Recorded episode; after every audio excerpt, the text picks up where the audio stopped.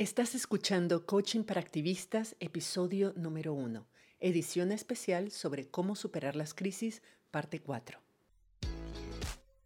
Estás escuchando Coaching para Activistas con Virginia Lacayo coach, emprendedora, feminista y experta en neurociencia y pensamiento sistémico, quien te compartirá información y herramientas para que puedas conocerte, autogestionarte y lograr los resultados que te propones independientemente de las circunstancias que estén ocurriendo. Hola activista, ¿cómo estás? No sé si has escuchado de la fábula budista La mula en el pozo. Es una fábula muy bonita que habla sobre la resiliencia. Se trata de una mula, que, una mula viejita que estaba en una granja y que accidentalmente cayó dentro de un pozo vacío. Y claro, la mula no lograba salir del pozo, entonces empezó a gemir y a gemir. El granjero llegó, la vio en el fondo del pozo y se dio cuenta de que no iba a poderla sacar porque era una mula vieja, ya pesada, el pozo era muy hondo, estaba vacío y que lo más piadoso que podía hacer era enterrarla.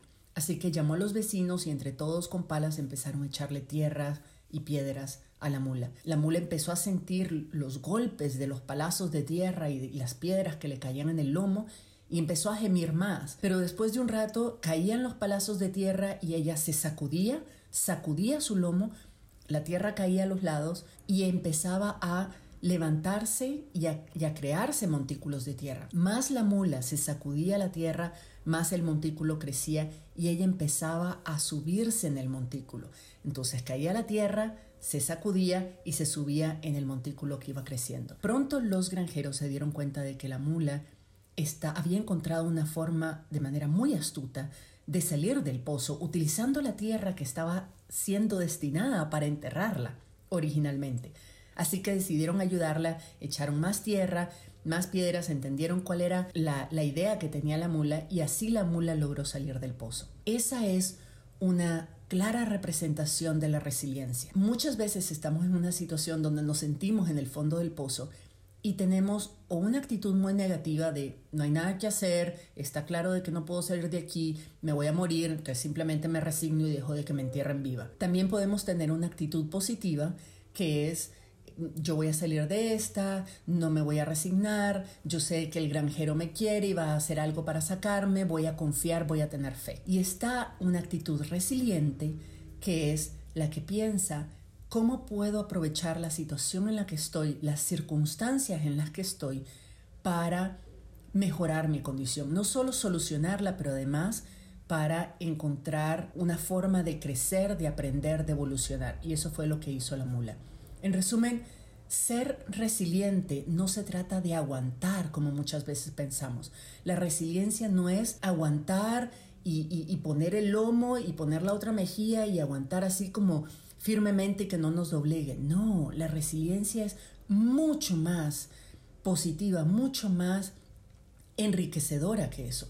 Ser resiliente significa que hemos desarrollado la capacidad de enfrentar situaciones adversas y no solo encontrar una solución viable, sino además identificar oportunidades para crecer, para reinventarnos, para sacar una ventaja de la situación, para estar mejor preparadas para futuras eventualidades y confiar plenamente en nosotras mismas y en nuestras capacidades de correr riesgos y de superar obstáculos. Una persona que es resiliente es una persona que se atreve a hacer cosas nuevas, es una persona que se atreve a correr riesgos, que le pueden dar muchos beneficios, pero que solo se atreve a correr esos riesgos porque sabe de que tiene la capacidad de alguna manera, aunque no sepa cómo, pero sabe que de alguna manera se las va a ingeniar para superar esos obstáculos y para salir fortalecida al otro lado de esa situación. Desafortunadamente no nacemos con resiliencia, pero sí podemos desarrollarla. En este episodio te voy a explicar algunas características de las personas resilientes para que puedas identificar oportunidades para irlas desarrollando, porque las oportunidades para crecer se nos presentan todos los días. Solo hay que estar atentas cuando se presenten para poder aprovecharlas. Así que una persona resiliente es una persona que tiene cuatro características.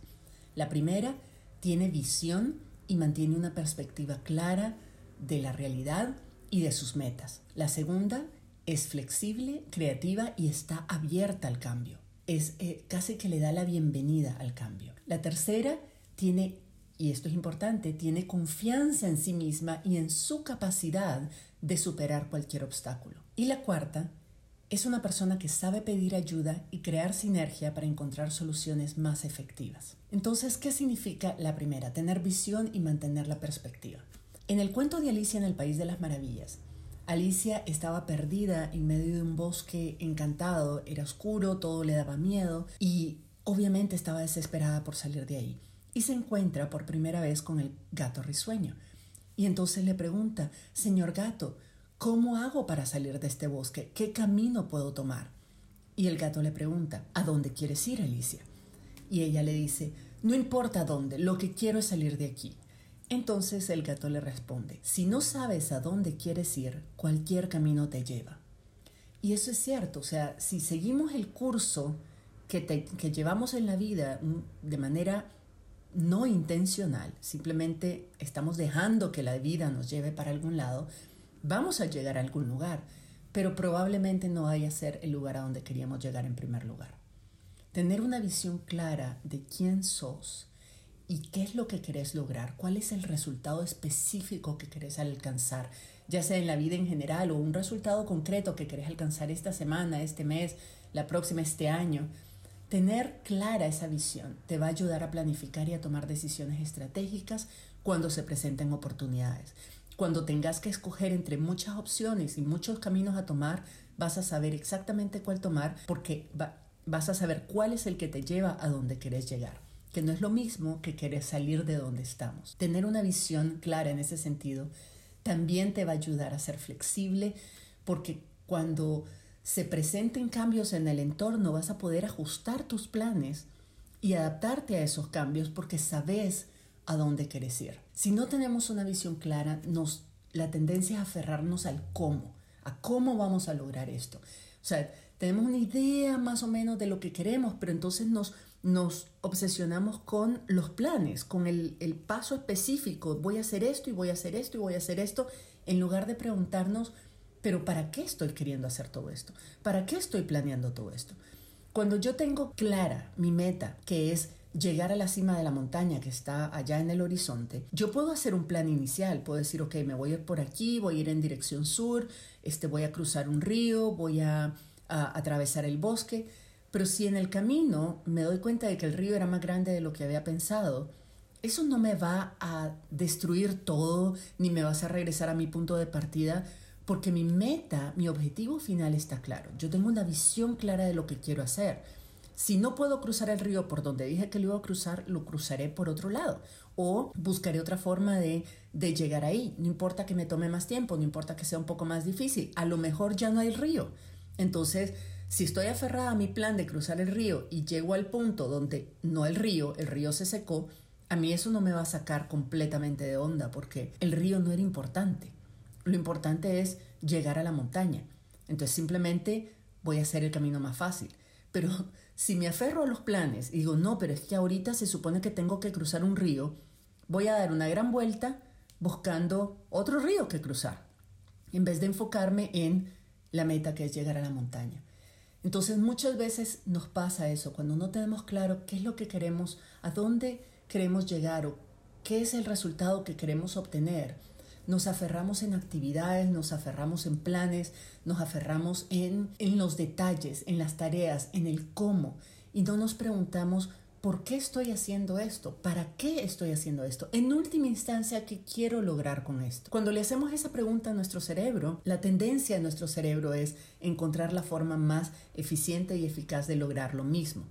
Cuando nos aferramos a la tarea, decimos, no, es que voy a, voy a eh, reunirme con mi equipo financiero para definir el presupuesto y entonces el punto, mi objetivo es la reunión, es reunirme a hablar sobre presupuesto, voy a pasar varias horas reunida hablando de presupuesto. Cuando mi objetivo, por simplificarlo, ¿verdad? Cuando mi objetivo es tener el presupuesto del año aprobado, puedo encontrar formas mucho más efectivas, mucho más eficientes y eficaces de aprobar el presupuesto que no implique pasar horas en reunión.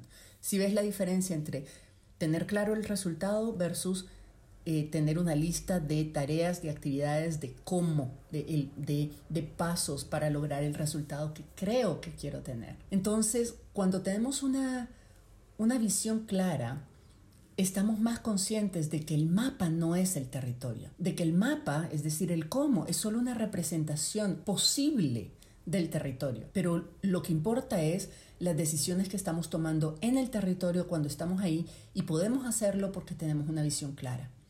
Tener una visión clara, que es la primera característica de una persona resiliente, nos facilita la otra característica de una persona resiliente, que es ser flexible y creativa y ajustarnos a los cambios en el entorno, porque podemos ajustar nuestros planes, porque podemos avanzar sin tener todas las respuestas, porque sabemos de que lo importante es que sepamos a dónde vamos, qué queremos y en el camino vamos a ir viendo cómo lo logramos. Esto es muy importante, sobre todo cuando la meta es compleja y es a largo plazo, porque es mucho más difícil planificar al detalle el cómo vamos a lograr algo a largo plazo. Por ejemplo, si yo estoy pensando en, en una empresa, en un negocio o en un proceso de cambio social, yo no puedo planificar al detalle lo que, cómo lo voy a lograr porque muchas cosas, estoy segura, hay total y absoluta certeza de que muchas cosas van a cambiar en el camino. Y muchos de esos cambios van a ser oportunidades para llegar más rápido, para lograrlo de manera más efectiva, para hacerlo mejor. Si yo estoy aferrada a mis planes originales, esas oportunidades van a pasar por alto. La tercera característica que es súper importante es tener confianza en vos misma y en la capacidad de superar cualquier obstáculo. Hay una diferencia, y esto es importante de, distinguir, entre la confianza y la autoconfianza, o la confianza en ti misma. La confianza es la certeza de que podemos hacer algo porque ya lo hemos hecho antes, lo hemos hecho varias veces y nos ha ido bien. Entonces desarrollamos confianza basado en nuestra experiencia. Por ejemplo, yo tengo absoluta confianza de que sé hacer café. Hago café, me hago café todos los días, siempre me sale bien. Si algún día me sale mal el café porque estaba muy dormida, eso no va a mermar la confianza que yo tengo en mi capacidad de hacer café, porque la experiencia me sustenta esa confianza. El problema está cuando yo quiero hacer algo que no he hecho antes. ¿De dónde saco yo confianza en mi capacidad de hacer algo si nunca lo he hecho antes? O si, y, y en este caso a veces ni siquiera sé cómo hacerlo. Como por ejemplo eh, montar un negocio. Si no lo he hecho antes, puede ser de que yo tenga muchas dudas sobre mi capacidad de montar un negocio, porque no tengo experiencias pasadas que me ayuden a encontrar esa confianza en mí misma. Entonces la confianza la tengo que buscar adentro de mí. Tengo que confiar en mi capacidad de hacer lo que digo que voy a hacer, de ingeniármela si no sé cómo la voy a hacer, de ingeniar, de encontrar soluciones, de averiguar, de inventar las, las soluciones si es necesario, pero confío en mi capacidad de que cuando yo digo que hago algo, lo hago. No importa lo que cueste, no importa cuánto tiempo me tome, yo sé que yo no me fallo. Yo sé que cuando yo me propongo algo, me las ingenio hasta lograrlo. Eso es, esa es la confianza que yo necesito y la única a la que puedo recurrir para poder aventarme, para poder correr riesgos, para poder hacer cosas que no he hecho antes. Y esa autoconfianza es algo que sí tenemos desde que somos pequeñas, desde que nacemos, pero la perdemos en el camino. La perdemos con las normas sociales, la perdemos con todo lo que nos dicen, la perdemos con la forma en que nuestro cerebro y nuestra mente va desarrollando eh, y saboteando esa confianza. Por ejemplo, imagínate si una bebé, una niña chiquita, cuando eras chiquita, estabas aprendiendo a caminar cuando tenías más o menos un año, estabas aprendiendo a caminar y te caías cinco veces, ninguna de nosotras dijo, ay, no, mucho me estoy cayendo, esto de caminar no es para mí, mejor lo dejo de intentar. No se nos ocurría, al contrario, había una confianza absoluta de que era parte del proceso. Caerse, levantarse, caerse, levantarse, caerse, levantarse es parte del proceso de aprender a caminar. El error era parte del proceso de aprendizaje. No es no perdíamos nuestra confianza en aprender a caminar solo porque nos caíamos un montón de veces. Sabíamos de que era importante para fortalecer nuestras piernas. Lo sabíamos a nivel subconsciente. Si no tuviéramos confianza en nosotras mismas y en nuestra capacidad de hacer cosas que no hemos hecho antes, ninguna de nosotras podría caminar. Pero esa confianza la perdemos. Empezamos a en la medida en que vamos creciendo y con todas las influencias sociales que tenemos, empezamos a depositar confianza únicamente en, en las experiencias exitosas, en cosas que hicimos antes y en las que nos fue bien. Pero si piensas todo, absolutamente todo lo que has hecho hasta ahora en tu vida, lo hiciste en algún momento por primera vez.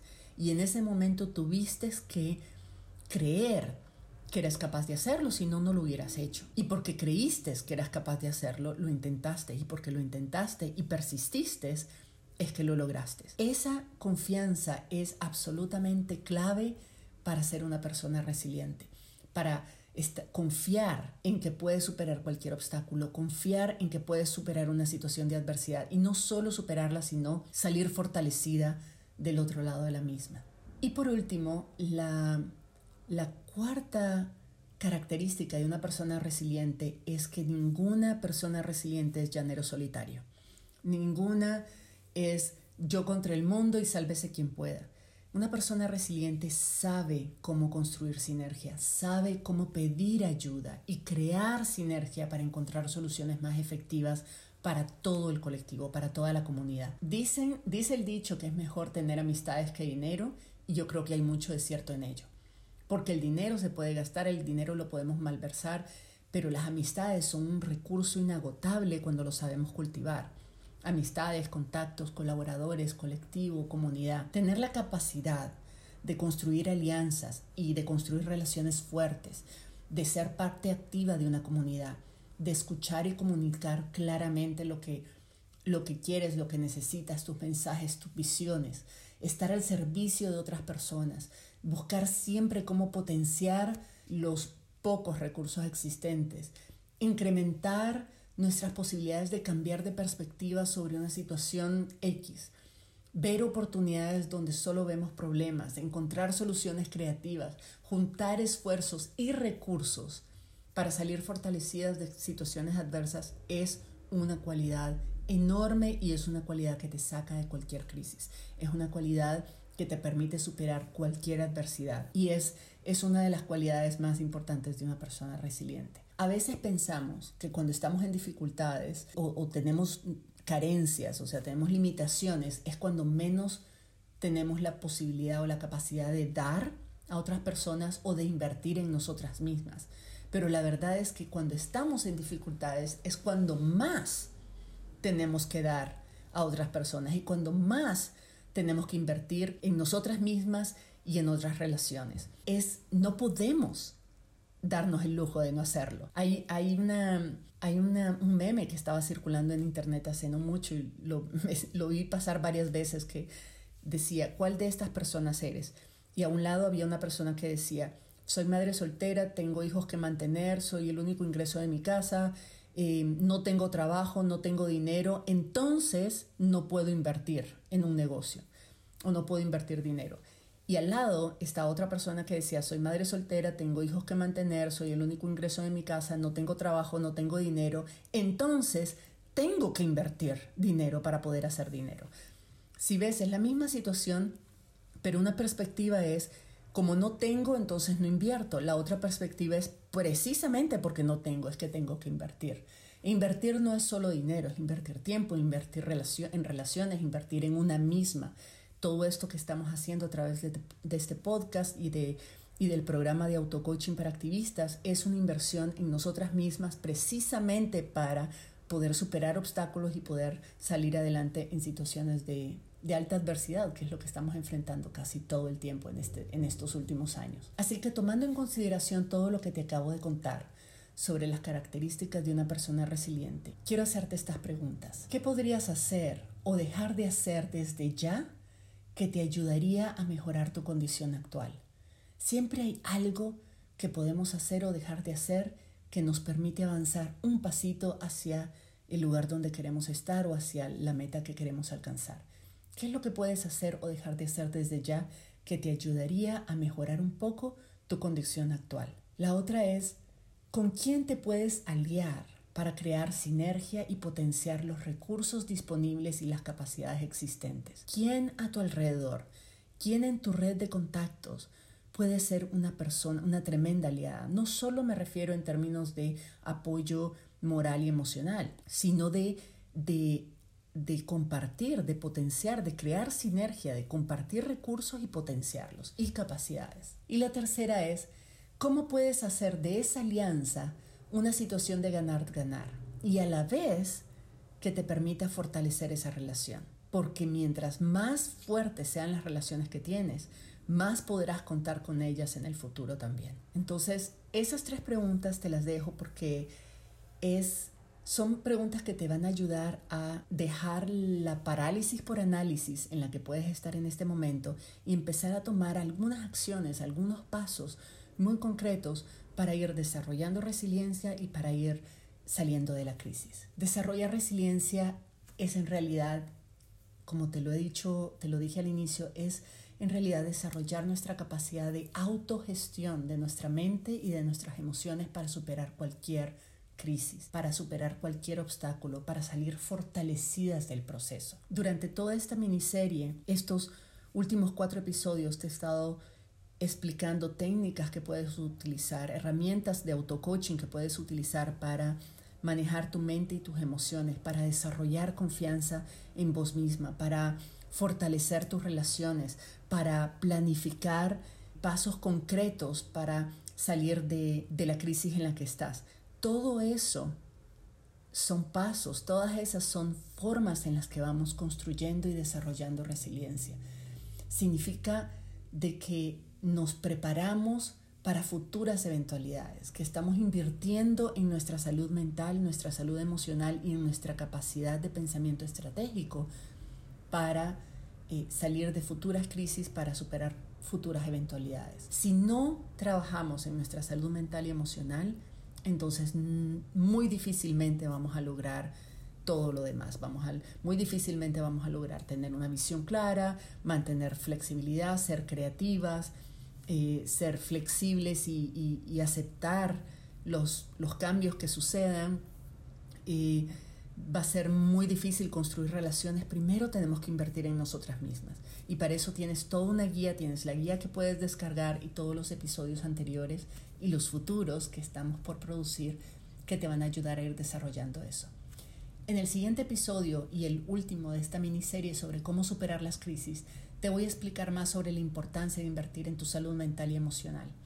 Y no es cliché, voy a demostrarte por qué invertir en tu salud mental y emocional y en general invertir en tu cerebro, en desarrollar tus capacidades mentales, incluso cuando crees que no tienes cómo o, o que no, no tienes el tiempo, yo te voy a demostrar cómo esa inversión te va a devolver con creces todo el tiempo, la energía, el dinero que le inviertas.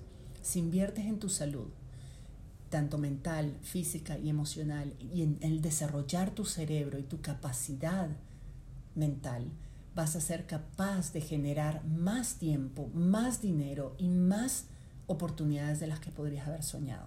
Te lo garantizo. Te recuerdo suscribirte a este podcast donde sea que lo estés escuchando o en mi sitio web www.virginialacayo.com pleca podcast y descargar la guía gratuita que acompaña esta miniserie que se llama Cómo superar la crisis, que también puedes encontrar en mi sitio web. Y poner desde ya en práctica este y otros ejercicios que te van a ayudar un montón a sentirte mejor, a pensar de manera más estratégica y a superar la crisis que estás, que estás viviendo en este momento. Espero que esta información te sea de mucha utilidad y que se la recomiendes a otras personas que la pueden estar necesitando y es muy probable que se beneficien de ella.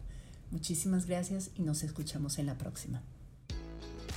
Si te gustó este episodio, dale like, suscríbete para no perderte el próximo y compártelo con otras activistas, por aquello del buen karma.